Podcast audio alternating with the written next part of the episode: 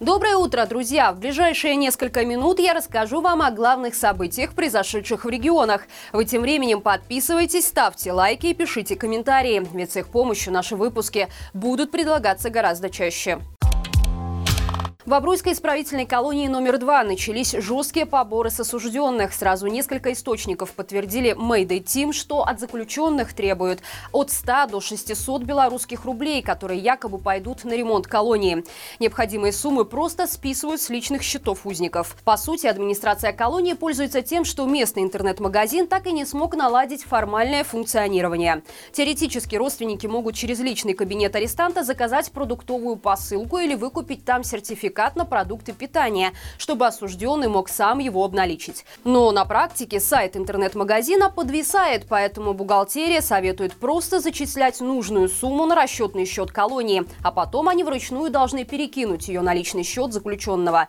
Только теперь эти деньги просто забирают. Такая схема дает администрации возможность оценить платежеспособность родственников. Отсюда и такие разные расценки поборов. Но самое главное, что администрация даже не отрицает происходящее. Мол, помощь колонии с ремонтом добровольное. Есть даже письменное согласие заключенных. Шесть уголовных дел возбудили за январь в отношении должностных лиц сельскохозяйственных организаций Витебщины. Об этом сообщили во время подведения итогов работы животноводства в 2022 году.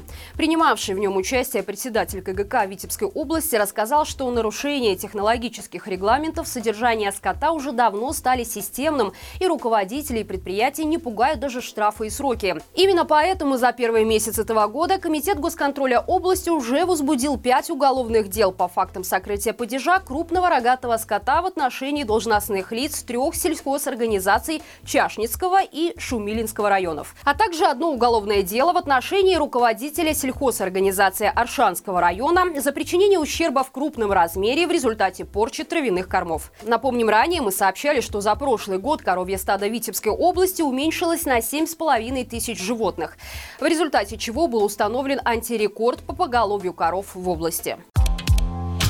Польская фирма расторгла трудовые отношения с дальнобойщиком-провокатором из Мозыря, по наводке которого силовики задерживали белорусов. Напомним, в начале года появилась информация, что некий Юрий Комар, общаясь в популярном сервисе «Чат-рулетка», выдает себя за украинца и склоняет своих собеседников к критике действий белорусских властей, оскорблением в адрес Лукашенко, одобрением действий ВСУ, рельсовых партизан и белорусских добровольцев, сражающихся на стороне Киева, что в итоге становится причиной ареста собеседников собеседников провокатора. Запись Мазырянин ввел прямо из кабины своей фуры. Благодаря чему представители Байпол узнали, что работает комар в польской фирме, которая осуществляет грузоперевозки из Китая, России и Беларуси в страны Европейского Союза. После того, как эта информация попала в сеть, с Юрием разорвали трудовые отношения. Но, судя по всему, это ничему его не научило, и он продолжил содействовать беззаконию в Беларуси.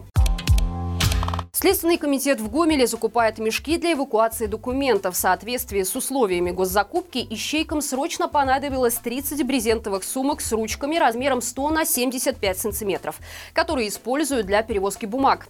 Другие госучреждения подобных запросов пока не оставляли, но подобные закупки удалось обнаружить в России. При фронтовом Белгороде в сентябре прошлого года прокуратура закупила 300 мешков для эвакуации документов.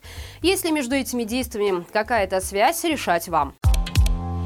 И это все на сегодня. Напоминаем, что мы есть в App Store и Google Play, где читать новости можно безопасно, даже без необходимости устанавливать VPN. Не забывайте также поставить лайк этому видео, обязательно пишите комментарии. Любая ваша активность помогает продвинуть этот ролик в топ YouTube.